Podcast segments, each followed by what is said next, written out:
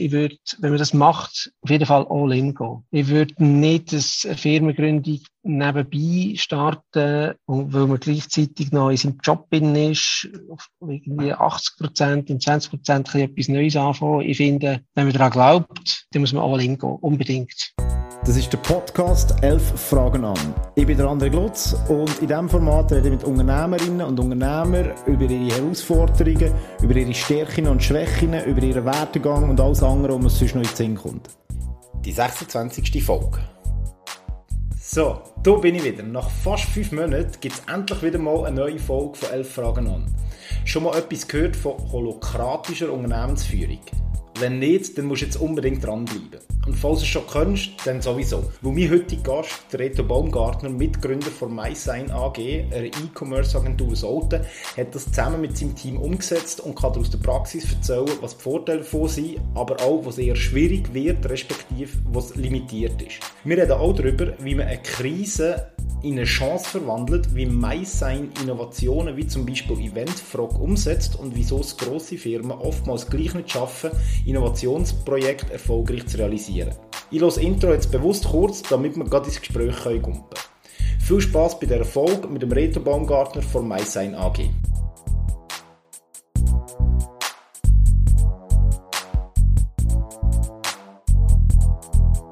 Ich bin ja seit, seit jetzt 23 Jahren äh, in, in dieser Branche unterwegs. Äh, Im 98 habe ich zusammen mit dem Mike Müller, mit dem Geschäftspartner, die MySign gegründet. Das war so eine Pionierzeit vom, vom Web.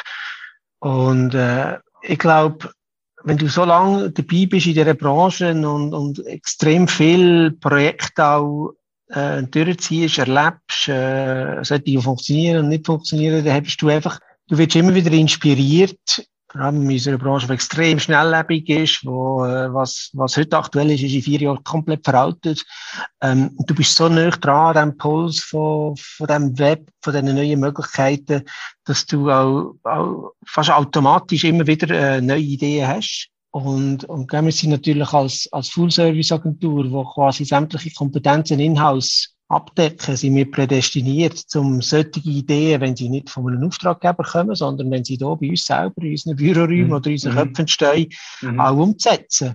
Und ich glaube, das ist einfach einerseits die Idee haben, weil du näher an, an diesem Markt bist, am Puls von, von dieser Entwicklung und andererseits aber auch die Möglichkeit haben, das, das selber umzusetzen. Oder wenn ich einfach eine Idee habe und dann müsste zu einer Agentur gehen und sagen, schau, die haben eine Idee, könnt ihr das umsetzen, hast du irgendwie die ersten 200.000, 300.000 Franken schon ausgeben, bis überhaupt nur einen, einen lauffähigen Prototyp hast. Und, und die Chancen, die haben wir hier schon immer in den meisten im gehabt, Ideen auch selber mal auszuprobieren.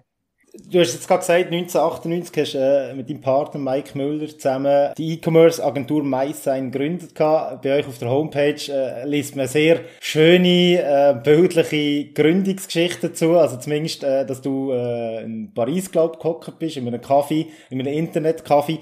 Ich habe mich gefragt, 1998, da ist ja das ganze Internet noch komplett äh, in den Kinderschuhen gesteckt. Also wenn ich mich zurückerinnere, ich glaube, das ist auch sogar das erste Mal gewesen, als ich in der Heso Solothurn äh, ins Internet gegangen bin, weil meine allererste Homepage, die ich gesehen habe, ist äh, von Borussia Dortmund gesehen, weil ich dazu was Borussia Dortmund Fan war.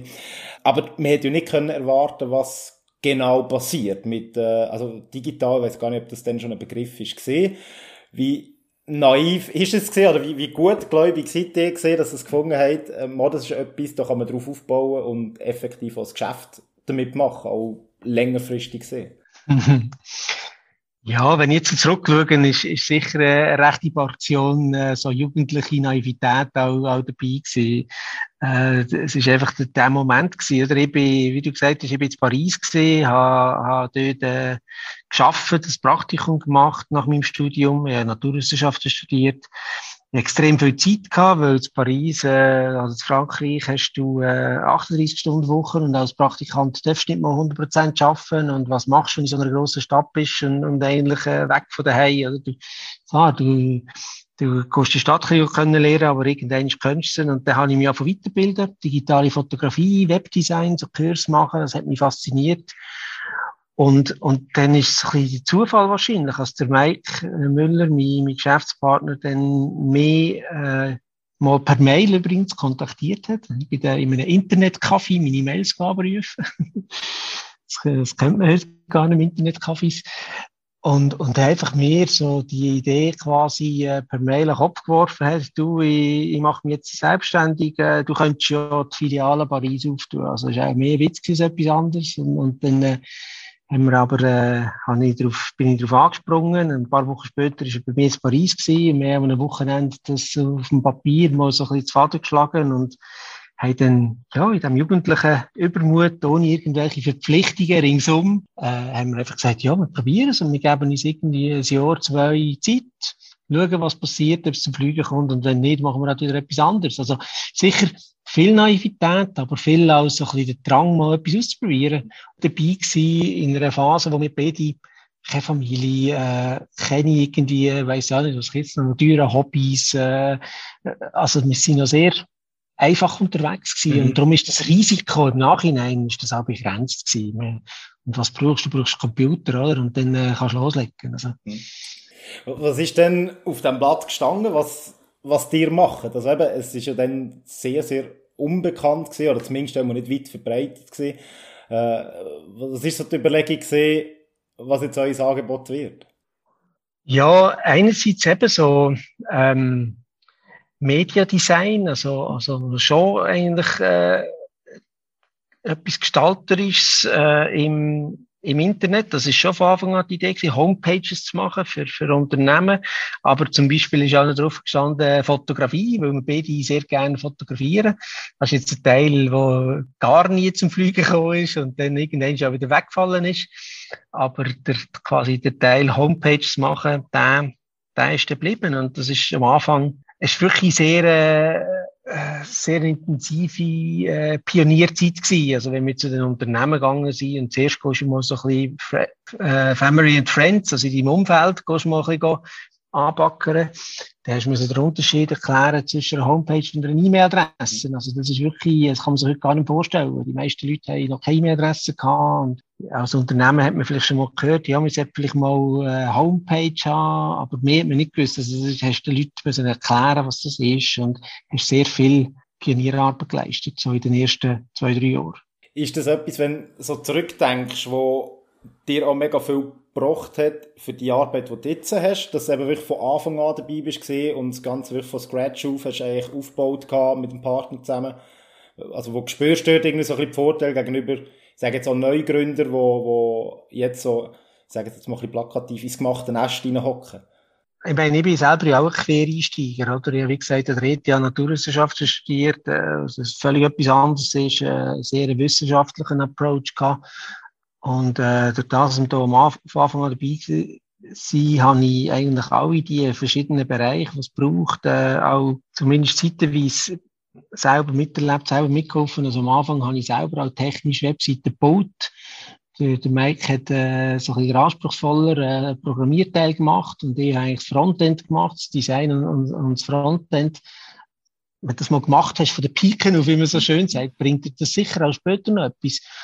Plus ich glaube, am, am allermeisten hat mir jetzt die, die viele Jahre Erfahrung ähm, gebracht, äh, Unternehmen zu beraten, zu überzeugen, so ein bisschen das Gespür zu haben, ähm, wo, wo hat es Potenzial oder wo ist vielleicht nichts zu machen oder einfach so ein bisschen der, der unternehmerische Instinkt. Das ist, mhm. glaube das Wertvollste, weil alles, was mit dem Fachlichen zu tun hat, das veraltet und dass sind die, die heute, äh, die Jungen, die heute kommen, die das vielleicht eine Ausbildung gemacht haben, sind das viel besser.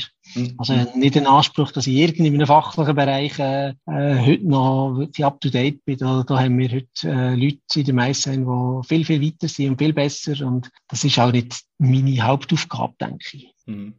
Äh, zu, zu deiner Hauptaufgabe, oder sicher zu einer von deinen Hauptaufgaben, kommen wir nachher noch. Ähm, du hast jetzt gerade gesagt, etwas, äh, wo auch deine Stärke ist, so ein bisschen das Potenzial erkennen, ähm, ob man überhaupt etwas machen kann. Die tut ja nicht nur für, für externe ähm, Sachen machen, sondern ihr habt auch vor rund drei Jahren äh, eine Idee gehabt, rund um Ticketverkäufe. Äh, also aus dem Mai-Sein raus ist damals, es glaube ich noch Ticketfrog geheissen, jetzt mittlerweile heisst es Eventfrog. Kannst du mir erklären, was das genau ist und auch wie so eine Innovation oder so eine, so eine Lösung bei euch im Unternehmen entsteht? Ja, wie ich am Anfang schon gesagt habe, ist das fast ein bisschen etwas, was bei uns in der, in der DNA innen ist von, von unserer Agentur, dass wir äh, eigene Ideen, die wir haben, wo wir ein Potenzial sehen, ein Businesspotenzial, dass wir denen auch nachgehen, dass wir die verfolgen, dass wir vielleicht mal in einem, in einem Projekt einen Prototyp machen und, und wenn wir wirklich Potenzial sehen, äh, kann daraus sogar eine, eine neue Firma entstehen. Das haben wir schon mehrmals gemacht. So ist äh, Firma Linsenmax entstanden, Shop für Kontaktlinsen. So ist Vici entstanden, das ist eine Filmagentur. Und jetzt ähm, vor schon bald fünf Jahren ähm, eben die, die Eventfrage AG, respektive ursprünglich Ticketfrage AG, da haben wir es umfirmiert und heute Eventfrage AG. Das ist ähm, die Innovation oder das die Idee schmiedet, das ist für uns ganz etwas Wichtiges, wo uns selber auch ah, wichtig ist, am Herzen liegt, wo uns selber auch motiviert. Ähm, weil dort kannst du eine Idee auch wirklich so, wie du denkst und überzeugt davon bist, umsetzen. Oder? Das ist nicht, mit einem Kundenauftrag kannst du deine eigenen Ideen auch einbringen. Das ist auch wichtig. Das will der Kunde auch, klar. Aber du bist immer irgendwo, hast gewisse Rahmenbedingungen. Das ist auch legitim, äh, hast einen Auftrag und bei einer eigenen Idee bist du quasi, ja, die eigene Herr und Meister und kannst die in die Richtung treiben, wie du willst.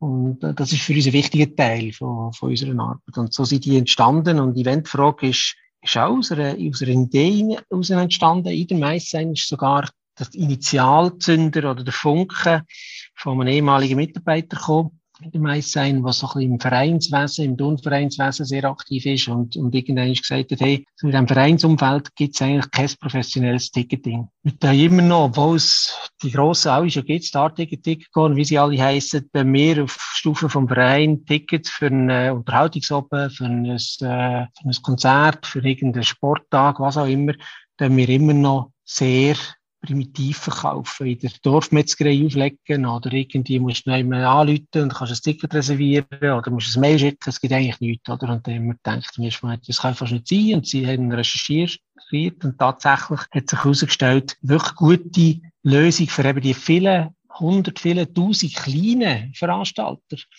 gibt es effektiv nicht. Und so, so entsteht das, oder? Dann siehst du, ah, da ist eigentlich ein Potenzial vorhanden, ein Markt, eine Nische. Dann haben wir uns überlegt, ja, was könnte das Businessmodell sein? Einfach MeToo, das gleiche wie die Grossen, nur ein bisschen günstiger. Das kann es irgendwie nicht sein. Das ist auch ein Grund, warum es es gibt, weil es eben gar nicht äh, rentabel ist für so kleine Events. Also, Ticketcorner wird nie Donner oben mit 200 Tickets äh, bei sich auf der Plattform haben, weil zum die aufschalten kostet es wahrscheinlich schon 2000 Schuss. Mhm. Das ist schon mehr als die Umsatz machen mit den Tickets. Also, dort sind einfach Systemgrenzen, wo, wo der Markt äh, gar nicht ermöglicht haben. Und, und so haben wir das weiss ich noch, in einer, in einer sogenannten Innoweek, also in einer Innovationswoche, wo wir mit ein paar Leuten aus dem Team uns, uns geografisch äh, so ein bisschen absondern von der also örtlich absondern von der Agentur, wo wir weggehen, damit wir eben Zeit haben und nicht vom Tagesgeschäft gestört werden. Dort ist eigentlich das Businessmodell entstanden, dass wir gesagt haben, eigentlich müssen wir komplett wegkommen von diesem Gebührenmodell. Oder? Jeder, jeder Ticketanbieter heute, abgesehen von Eventfrage, verlangt Gebühren. Gebühren entweder vom Ticketkäufer, also Printed Home Gebühren und irgendwie äh, sonst irgendwelche Gebühren und, oder Gebühren vom Veranstalter. Also der Veranstalter kommt nie 100 Prozent vom Geld über, das die Ticketplattform einnimmt. Das ist das Modell. Also wir nehmen quasi von beiden Seiten ähm, irgendwelche Gebühren oder einen Anteil. Und man gesagt, für die vielen Kleinen, denen eine gute Lösung zu bieten, müssen wir wegkommen von dem. Wir müssen irgendeine Lösung finden, wo die 100% von den Einnahmen haben. Weil das ist sowieso schon mal relativ wenig. Und dass sie wenigstens das zu 100% haben und, und es muss irgendwo nebeneinander über einen anderen Kanal finanziert werden. Und dann sind wir auf das Werbemodell gekommen, wo wir gesagt haben, wir nutzen eigentlich das Umfeld vom Ticket, das relativ attraktiv ist, wo wir auch relativ viel darüber wissen. Wo findet ein Event statt? Was ist für eine Art Veranstaltung? Was sind das für Käufer? Und, und probieren dort möglichst zielgruppengenaue Werbung oder Gutscheine auf die Tickets platzieren und die auch zu verkaufen. Plus sind dann später noch weitere Ideen dazugekommen. Wir haben heute auch eine Reihe von Zusatzdienstleistungen. Wir sagen dann mal Premium Services für die Veranstalter. Wenn sie eben mehr brauchen als einfach ein Ticketing, wenn sie zum Beispiel noch eine Werbeleistung brauchen, eine Promotion für einen Push in einer Zeit, wenn sie in 20 Minuten erscheinen wenn sie, äh, wenn sie auf der Startseite bei Eventfrage erscheinen und, und, und plus noch ein paar weitere. Also so sind eigentlich immer wie mehr äh, Einnahmequellen, also Revenue Streams potenziell dazukommen, rund um den Kern herum. Und der Kern, das ist unsere Überzeugung und das ist auch unsere Differenzierung im Markt. Der Kern, der soll kostenlos bleiben. Also es ist ein, ein, ein gratis, kostenloses Ticketing im Grund, wo, und das ist so ein bisschen wie unser Marketing oder mhm. könntest du auch sagen, der Köder. Das ist der Grund, warum Veranstalter zu uns kommen. Und nachher, wenn sie bei uns sind und sehen, wie einfach das ist, wie schnell und einfach sie Tickets verkaufen und dass sie eben 100% von den Einnahmen bekommen, dort an diesem Punkt probieren wir nachher mit Zusatzleistungen oder, oder mit anderen Sachen ein Revenue zu generieren. Das ist so ein bisschen der zusammengefasste Businessmodell. Du, hast jetzt etwas ganz Spannendes angesprochen gehabt, ähm, und zwar eben, ihr habt wie ein Problem entdeckt, oder Mitarbeiter von euch hat das Problem entdeckt. Aber ist eigentlich immer das Problem zuerst im Fokus und dann probierst du ja Lösung zu suchen oder schauen, gibt es schon irgendwie existierende Alternativen und, und was könntest du vielleicht besser machen als andere. Ähm, was hast du das Gefühl, wie fest kann man so etwas in einem Unternehmen forcieren, also dass man sich bewusst hersetzt und Probleme sucht, für innovative Lösungen anzubieten? Oder wie fest muss es eigentlich so ein bisschen aus dem Alltag rauskommen? Oder vielleicht anders gefragt, also tut ihr es extrem fördern, dass du irgendwie, also Google macht dir das, glaube ich, dass das äh, 20% von deiner Arbeitszeit die einfach um irgendetwas kannst kümmern. Tut ihr das wie pushen, oder? Aber weißt du, das Beispiel Google, das ist ja interessant. Die wirklichen Innovationen von Google, das sind meistens Zukäufe. Einkauft, ja. Ja. Obwohl die Mitarbeiter eben offenbar extrem viel Zeit haben und sie mhm. Wert legen auf das. Und ich bin auch schon an Konferenzen gewesen, wo es genau um das gegangen ist, wo Grossunternehmen, das ist ein riesen Problem für, mhm. für Grossunternehmen, gleichzeitig innovativ zu sein, weil es gewisse Sachen widersprechen sich einfach komplett, oder? Du bist als Grossunternehmen, bist du eher am, im Denken, bist du eher ein Optimierer, und, und nicht ein Innovator. Und jetzt dort die Leute daraus raus einfach nebeneinander hinpflanzen und sagen so, und jetzt seid innovativ. Das ist, glaube ich, extrem schwierig. Es gibt, mhm. wir haben bei uns auch schon so Innovations gemacht, wo wir einfach gesagt haben, ja, was könnte man noch? Aber es ist nie, es sind immer coole Ideen entstanden, aber es ist nichts jetzt geblieben, ja. wo, wo wir dann wirklich weiter äh, verfolgt haben. Also, bei, bei Linsenmax ist, das ist natürlich, das ist jetzt nicht extremst innovativ. Das ist einfach, dort haben wir einfach gesagt, wir wollen als Agentur mal einen Shop aufbauen, wo, wo uns gehört, damit wir mal selber zum Shopbetreiber werden. Weißt nicht nur im Auftragsverhältnis für jemanden einen Shop bauen und nachher übergeben und sagen, da, jetzt ist er euch und schaut, sondern selber mal auf der anderen Seite sein und den Shop zu betreiben. Das ist dort der Motivator gewesen. Und dann haben wir überlegt, was könnte das für ein Produkt sein, um das zu testen. Mhm. Mhm. Und sie sind so auf Linsen gekommen und haben einen Partner gesucht und, und dann ist das zum Fliegen gekommen. Und bei, bei Vici das ist, da haben wir einfach auch als Agentur gemerkt, ja, das bewegt, bewegt Bild, bewegt Content, wird immer mehr ein Thema. Bandbreite wird immer besser, also die Voraussetzungen werden immer besser und im Bewegtbild kannst du viel mehr Emotionen transportieren mhm. als mit Text. Und, und das ist so ein bisschen der, der Zünder gewesen, um dort einsteigen. Und bei Eventfrage eben ein konkretes Problem. Ich habe das Gefühl, es braucht ein bisschen wie beides. Mhm. Irgendwo etwas aus dem Alltag, ein Problem, wie du gesagt hast, braucht es oder irgendein Funken und dann dort drumherum kannst du so einen Innovationsprozess mhm. starten. Aber einfach auf der grünen Wiese, komm, jetzt sind wir mal innovativ. Das, das schaue ich als sehr theoretisch an. Was ich gemerkt habe, und das hast du jetzt in deinem Beispiel auch sehr schön gezeigt. Also, ich glaube, wichtiger ist, dass das Unternehmen parat ist, wenn irgendetwas kommt, dass du dann kannst Gas geben und auch kannst Ressourcen freischaffen, für das dann so eine Innovation oder ein Problem kannst verfolgen. Ja, der Markt muss ja auch reif sein und, und mhm. der, der, Moment hat immer auch irgendwo noch ein Momentum, oder? Du musst irgendwie, du kannst die gleiche Idee zehn Jahre früher haben und sie bist einfach zu früh gewesen. Und, mhm. also das muss ich ganz früh zusammenspielen. Ich finde jetzt gerade ganz faszinierend, wie die neue Audio, die Social Audio App äh, unglaublich abgeht. Äh, Clubhouse, vielleicht hast du davon gehört, oder? Ja, ja. Ich bin total überzeugt, das ist jetzt auch wegen Corona, weil so viele Leute daheim sind und so viele Leute viel Zeit haben. Mhm. Wenn das vor fünf Jahren gekommen wäre, hat einfach gar niemand sich um das kümmert, oder? Mhm.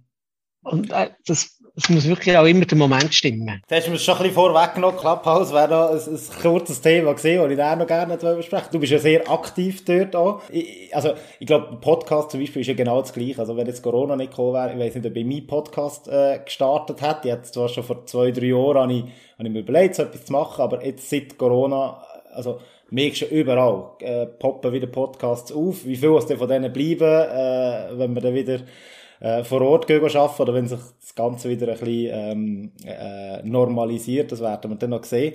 Aber vielleicht schnell bei Clubhouse zu bleiben, ähm, für die, die es nicht kennen, das ist ja ähm, es ist eben nicht ein Podcast, sondern also es ist nicht einfach nur ein Sendeformat, sondern du kannst wie mitdiskutieren. Was fasziniert dich daran? Oder wo siehst du den Vorteil gegenüber anderen Medien, eben wie einem Podcast oder mhm.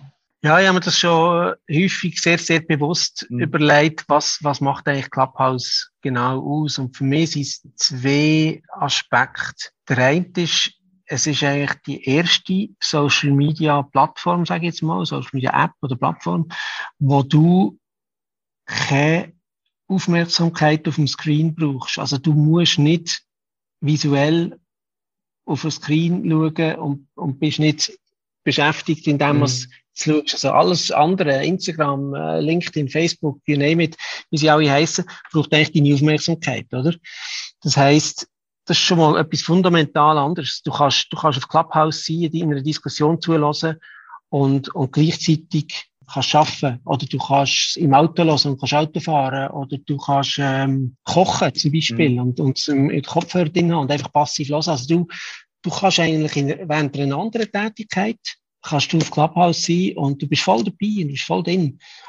Es gibt kein anderes Social Media Network, wo, wo das erfüllt. Und das Zweite ist, es ist, es ist extrem authentisch. Oder wenn wir auf, auf Instagram ein Foto posten, dann ist das Foto meistens sehr gewählt. Du musst nur ein Filter drüber legen, du musst vielleicht noch schneiden. Also du machst das bewusst, du willst irgendetwas, willst irgendetwas möglichst schön inszenieren. Wenn du auf Facebook einen Post machst oder auf LinkedIn, dann überlegst du dir den Satz, du schreibst ihn vielleicht zwei, drei Mal anders.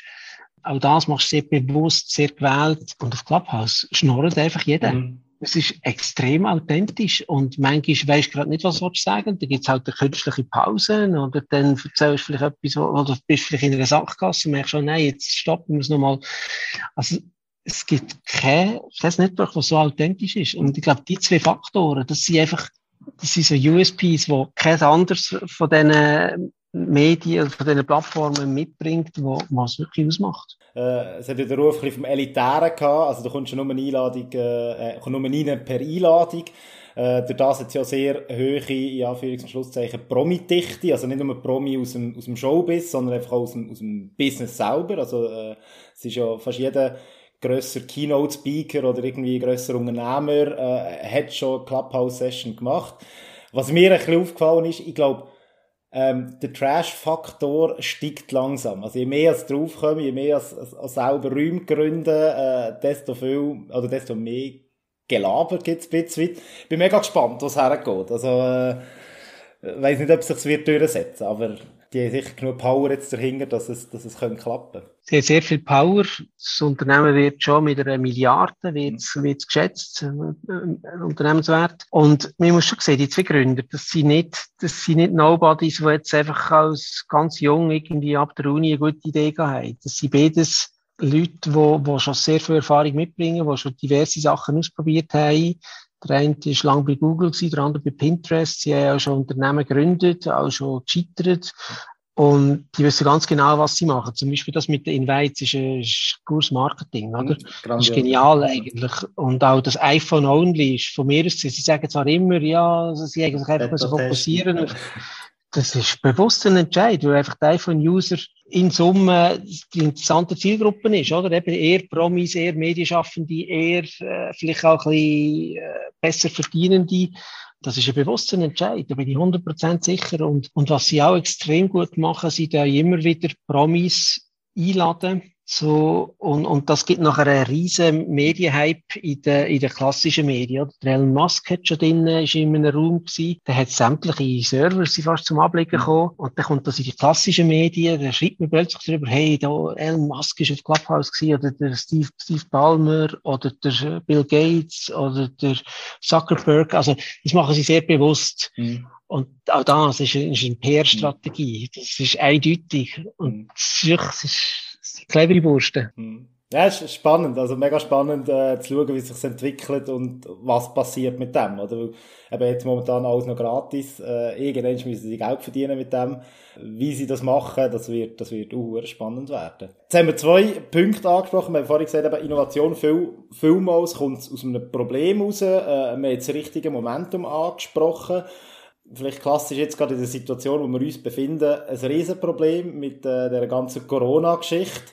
Äh, ein riesen Momentum auch. Also eben, man merkt, Sachen entstehen, Sachen gehen aber auch kaputt. Ähm, man hört ja oftmals, wir haben das im Vorgespräch, äh, haben wir das kurz angesprochen, gehabt, ähm, Krise als Chance.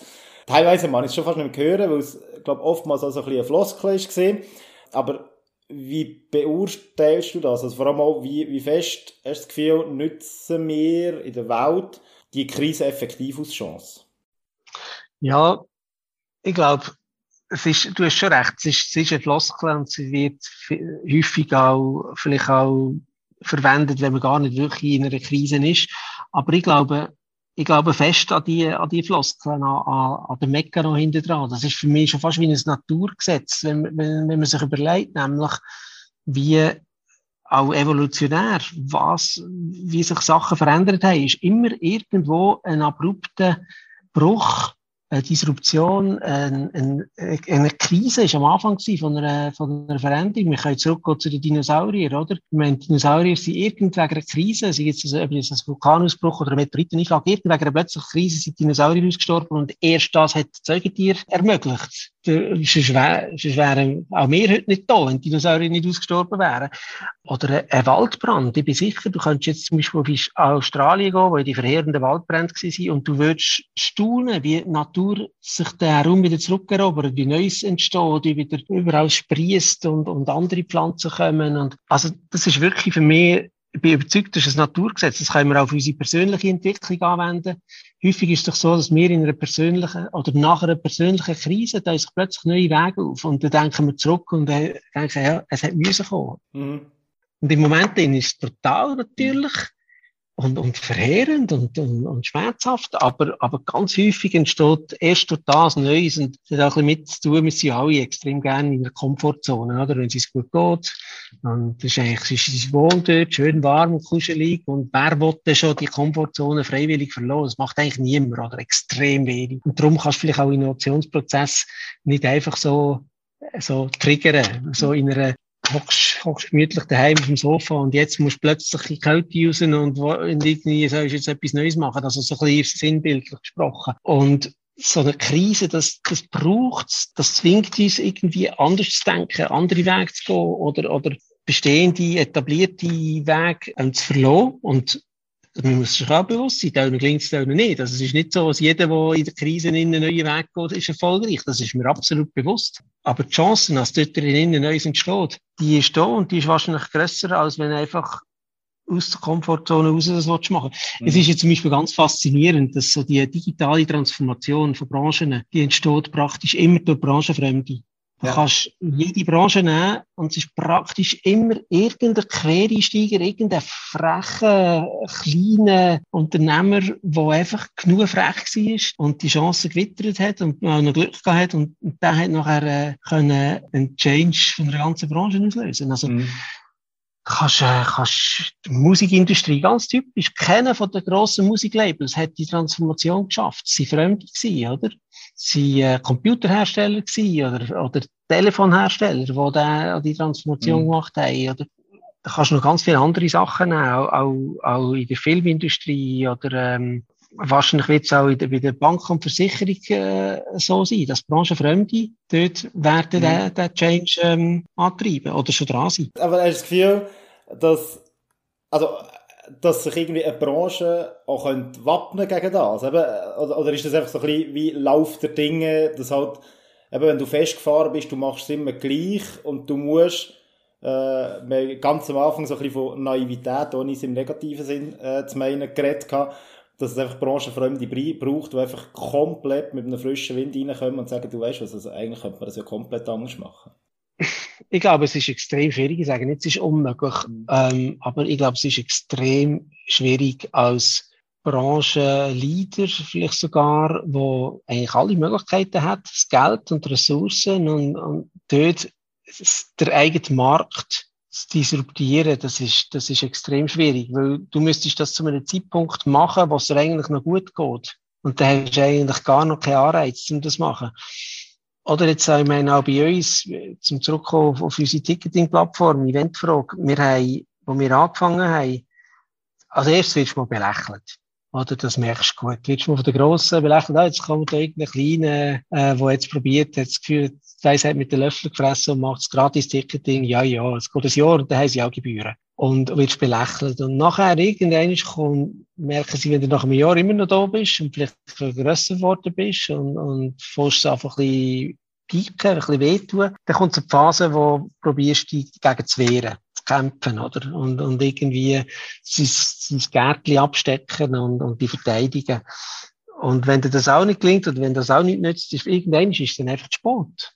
Dann ist dann quasi der, der, das kleine junge Pflänzchen so groß, als, als es einfach äh, Schatten wirft mhm. und, und, und vielleicht auch einfach spät ist. Also, ich habe das Gefühl, ist, als, als Konzern oder als Grossfirma ist das, ist das extrem schwierig. Ich würde, glaube als Konzern auch eher schauen, was gibt es für Kleine, die auf den Markt kommen, die probieren, neue Wege zu gehen und die allenfalls zu unterstützen und zu kaufen. Mm, Weil selber das aus eigener Kraft das schaue ich als, als fast unmöglich an.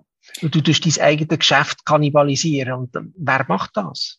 Er hast ja keinen Need eigentlich dafür, äh, irgendetwas Neues zu machen. Ich glaube, man redet ja gerade vom Innovator-Dilemma, eben genau von dem, wo du sagst, dass wenn deine Innovation dein bestehende Geschäftsmodell eigentlich kannibalisiert, dann musst du schon hohen Mut haben, dass das Risiko eingehst, weil auch deine Mitarbeiter, oder? Also sagen wir mal, wenn, wenn eine Firma hast mit ein paar tausend Mitarbeitern, denen mal klar machen, du das, was wir bis jetzt gemacht hast, ist gut gesehen, aber jetzt machen wir etwas komplett anderes mit einem Risiko.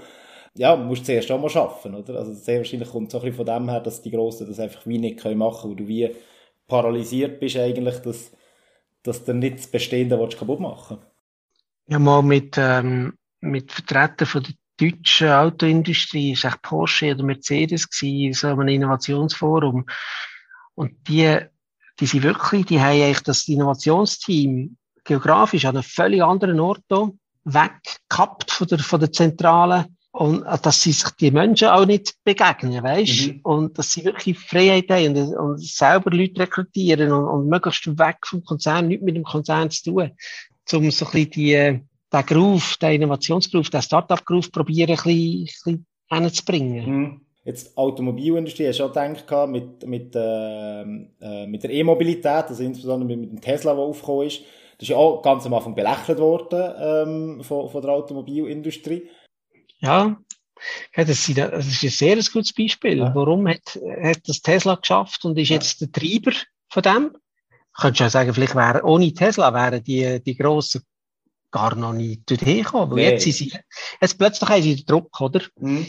Jetzt müssen sie sich eben aus dieser Komfortzone raus bewegen. Von dem her gesehen ist, dass die Strategie von, glaube Jaguar ist, das ist extrem mutig. Die haben doch jetzt so durchgegeben, ab 2025 nur noch Elektroauto. 25 oder 4, ja. Das finde ich, ja. ich finde es cool, weißt, ich finde es mega, aber es ist hure mutig. Es ja. kann sein, dass es sie nicht mehr gibt. Ja. Ähm, du, Reto, wir kommen zu einer kleinen Rubrik, äh, wo ich hm, seit zwei Folgen, jetzt die dritte Folge, ähm, durchführe. Und zwar meine Worte, deine Meinung. In dieser Rubrik wirf ich ein paar Worte in den Raum, in diesen virtuellen Raum rein und du sagst wirklich einfach äh, frisch von der Leber, was du davon denkst, was du davon haltest. Das erste wäre Umgang mit Daten heikles Thema. Datenschutz äh, immer, wird immer schwieriger, vor allem jetzt in, in Deutschland. Äh, eine von der grössten Hürden, die wir haben, oder anspruchsvollsten Themen, äh, um mit Eventfrage auf Deutschland zu gehen. Also extrem anspruchsvoll. Was hast du das Gefühl, oder bei dir jetzt persönlich, was überwiegt mehr so das Potenzial, das man hat mit Daten? Weil ist per se ja nichts Schlechtes. Man kann ja wirklich die Idee, oder früher auch von, von, von, von ähm, datentriebener Werbung oder so, ist ja gesehen, dass man genau am User das bringt, was er will. Ja, was, was wichtig ist für euch, das Potenzial der Daten oder die Sicherheit der Daten? extrem viele Chancen, aber, aber ein grosses Missbrauchspotenzial. Also ist wirklich für mich so ein bisschen, das haltet sich ein bisschen die Waage, oder? Eigentlich wirklich das Potenzial auch effektiv gut zu machen damit. Und, und da finde ich jetzt, sind wir mit Eventfrage äh, auf dieser Seite. Wir, wir wollen eigentlich Daten nutzen, um im Ticketkäufer möglichst gute, auf ihn zugeschnittene, passende Informationen auch ähm, zu geben in der App auf der anderen Seite Missbrauchsgefahr extrem groß. Darum gibt's ja auch zum Beispiel die, die DSGVO-Verordnung, also das Datenschutzgesetz, wo dann fast wieder zu extrem ist als, als Gegenbewegung. Ja, es ist, es ist, es ist ambivalent. Eine riesige Chance, auch, eben auch im Guten nicht, nicht jetzt nur für uns als, als Unternehmen, sondern wirklich auch für den Konsument schon äh, einen Nutzen, grossen Nutzen kann stiften. Aber gleichzeitig, wenn es missbraucht wird, grosses mhm. Schadenspotenzial. Auch da gibt es ja schon ein Geschäftsmodell, wo man irgendwie probiert, den Daten einen Wert zu geben, dass du wie deine Personendaten kannst verkaufen. Also, auch da wird, glaube ich, glaub, noch viel Spannendes auf uns zukommen. Dann wie würdest du die Digitalisierung oder den Stand von der Digitalisierung in der Schweiz ähm, beurteilen? Stand von der Digitalisierung in der Schweiz ähm, würde ich, es gibt einen riesen Unterschied in der, in der Branche. Ich das Gefühl, Corona hat diesen unglaublichen Boost nach vorne gegeben in der, in der Digitalisierung, was so ein bisschen Tools und Zusammenarbeit angeht und, und also so ein Themen New Work, oder? Dass Homeoffice selbstverständlich ist, dass wir äh, über Video kommunizieren, was wir vorher äh, fast ausgeschlossen hätten, wo wir uns immer haben müssen physisch treffen. Da haben wir einen riesen Gump gemacht. In anderen äh, Punkten, jetzt gerade auch was, wenn man unseren Staat anschaut, Behörden, sind wir unglaublich hinter erschreckend hinter. Aber es hat zumindest hat die Corona ganz, ganz viel aufzeigt, wo es wir parat sind, wo es wir nicht parat sind und, und glaube, hat im hintersten und letzten klar gemacht, wo es die Hausaufgaben mhm. sind, was er, was er muss machen. Mhm. Sei es das Unternehmen, sei es also Behördenstelle, aber auch, aber auch privat. Ich meine, mit Homeschooling hast du plötzlich auch im Privaten, hast du die einrichten, hast du einen Computer daheim haben für Kinder, äh, wahrscheinlich sogar mehrere Geräte, verschiedene Zimmer. Also, als, als Gesellschaft haben wir eine unglaubliche Entwicklung gemacht, die vielleicht schon zehn Jahre gebraucht hat. Mhm. Und jetzt haben wir einfach müssen, sind wir mhm. wieder bei der Komfortzone. Oder? Ja, genau, genau. Aber wieder eine Krise, die etwas auslöst, oder? Wo, wo langanhaltend sicher äh, einen gewissen Einfluss wird haben. Und das Letzte wäre noch, ähm, da geht es um äh, die Organisationsstruktur. Was haltest du von Hierarchien im Geschäft? Was halte ich von Hierarchien im Geschäft? Ich finde es äh, völlig überbewertet und tendenziell ein, ein Auslaufmodell, klassische Hierarchien. Ich sage nicht, dass, dass also das Modell mit Hierarchien nicht funktioniert. Ähm, das kann auch in Zukunft funktionieren.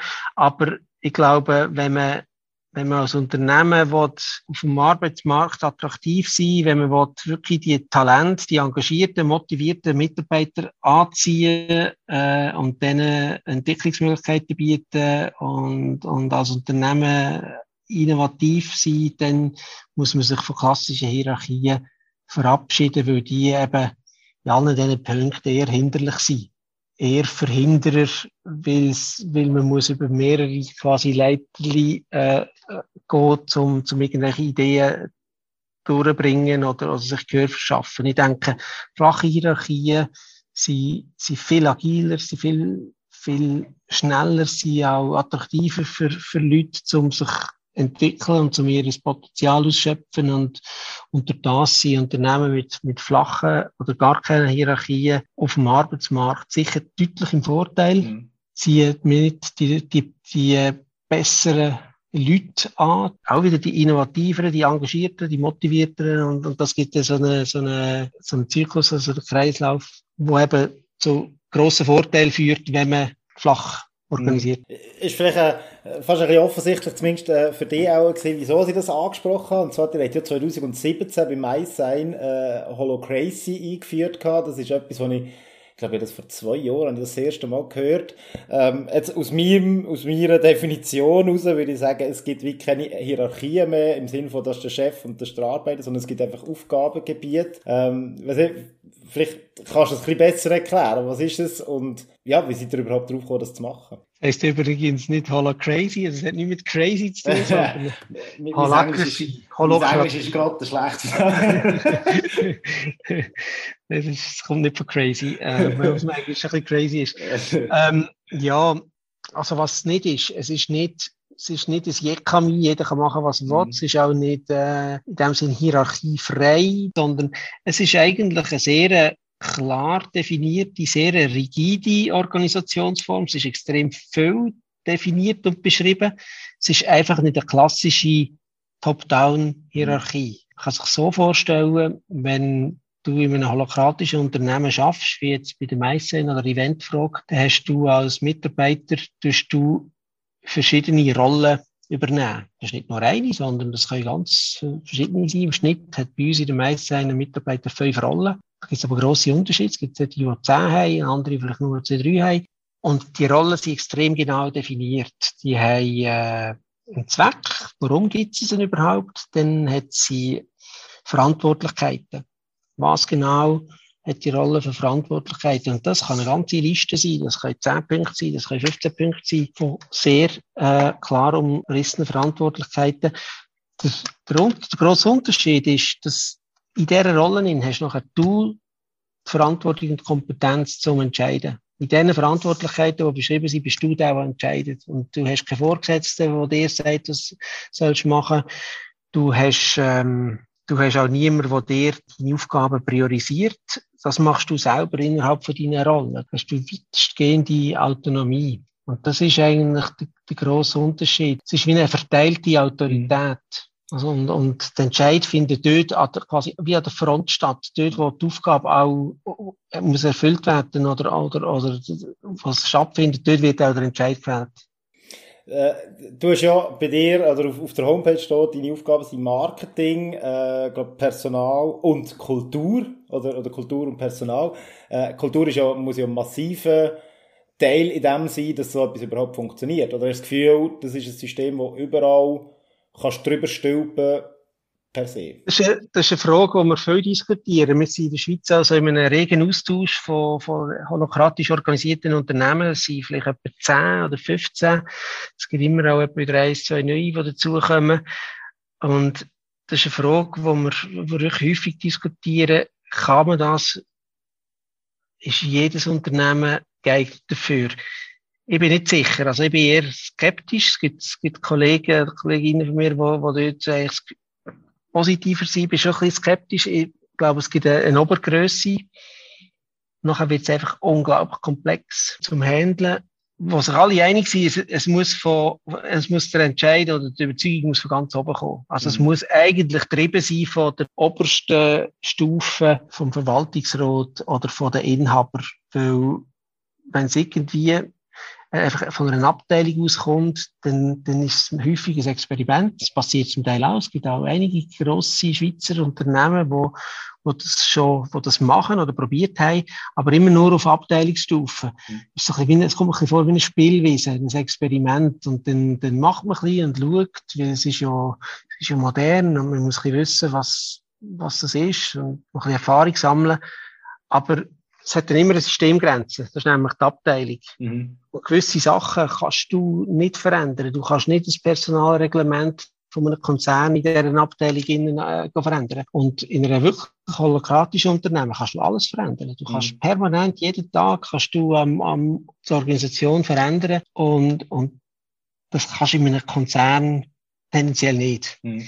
Und auf der anderen Seite bei ganz, ganz kleinen Unternehmen, finde ich, ist es auch noch ein Overkill. Du, du, du ist einfach schlicht, äh, der Overhead, wo du produzierst, ist, ist zu gross. Also ich habe das Gefühl, es gibt so eine ideale Größe, vielleicht von zwischen 20 und 200 mhm. Leute. Und, und von der Branche her gibt es vielleicht auch Unterschiede. Ich meine, wir haben jetzt das Glück, dass wir alles bei uns Spezialisten haben, hochqualifizierte Mod von, schon mal mit einer Grundmotivation äh, ausgestattete Mitarbeiter haben, die, die natürlich sehr gern in so einer Organisation arbeiten, wo sich da dann kann entfalten kann. Das Gefühl, das ist nicht überall genau gleich gegeben. Also es ist wahrscheinlich auch nicht jeder, da niemand irgendwie, niemandem Unrecht tun, aber es geht wahrscheinlich auch nicht jeder gleich gerne am Morgen aus Eigenmotivation arbeiten, weil mhm. sich weiterentwickeln Also, mhm. weißt du, was ich meine? Es gibt wahrscheinlich einfach auch Branchen und, und Jobs, wo du gehst, weil, sind wir ehrlich, damit Geld verdienst. Ja, und ja.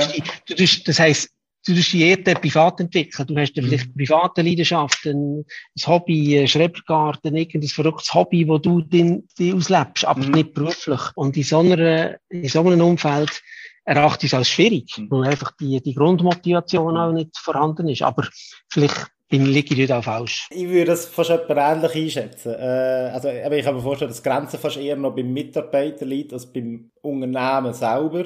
Äh, es, ich meine, es gibt auch Leute, die, die lösen sich gerne dafür. Das ist das Gleiche wie auch, auch im Privaten. Es gibt Leute, die gerne, haben gerne einen dominanten Partner nebendran. Es gibt Leute, die haben gerne äh, freiheitsliebende Partner nebendran. Also das ist ja mega individuell und nichts ist schlecht oder gut, oder? Aber äh, es hat einfach eine andere Art und Weise, was es braucht dafür. Ja? Das sehe ich gleich. Und, und was, was wir jetzt gemerkt haben im Laufe von diesen vier Jahren, so ein holokratisches Modell birgt ganz viel Potenzial und Chancen, aber, aber es ist auch anstrengend. Mhm. Und zwar für jeden Einzelnen. Es braucht, es braucht Energie, es braucht mehr Energie als in einer klassischen hierarchischen Organisation, wo du eigentlich quasi immer kannst, wenn ein Problem hast, kannst du zum Chef gehen, zum Vorgesetzten, mhm.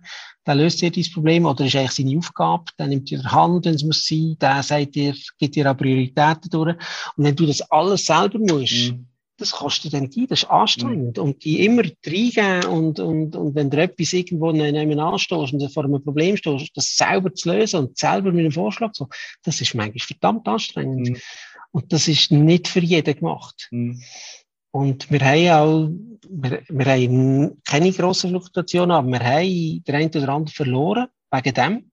Weil entweder die Person gemerkt hat oder, oder mehr haben gemerkt, dass sie einfach nicht in die Organisation passt. Aber tendenziell die, für die, die neu kommen, die eigentlich wissen, was sie sich einlegen, die sich auch mit dem auseinandersetzen im ganzen Bewerbungsprozess, die sind grundsätzlich sehr, sehr motiviert mhm. und, und kommen unter anderem wegen dem zu uns. Mhm.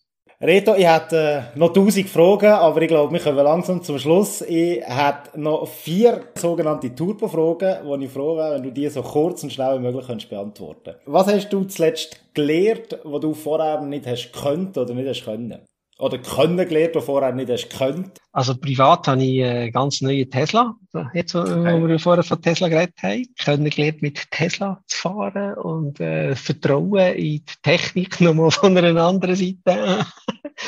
und beruflich, was ich so in den letzten, sage ich jetzt mal, zwölf Monaten gelernt habe, in meinem beruflichen Kontext, ist, dass sogar mehr als, als sehr innovative oder auch offene, denke ich, Unternehmung trotzdem noch zu wenig Vertrauen haben in die Mitarbeiter, dass zum Beispiel Homeoffice über x Wochen 100 Prozent, dass das funktioniert und dass das eigentlich extrem gut funktioniert, dass die Leute unglaubliche Eigenverantwortung haben, dass sie sogar im Homeoffice effizienter sind als im Büro. Das ist es, das ist eigentlich ein, beruflich mein grösstes Learning von, von letztem Jahr und ich bin mir absolut bewusst, dass wir das Experiment nie im Leben gemacht hätten, wenn wir, wenn wir es freiwillig hätten äh, können machen. Für das hat es auch bei uns wieder eine Krise gebraucht, äh, aus der Komfortzone raus und alle heimschicken und jetzt einfach mal schauen, was passiert. Also das ist mein, aus der Corona-Krise mein grösstes Learning.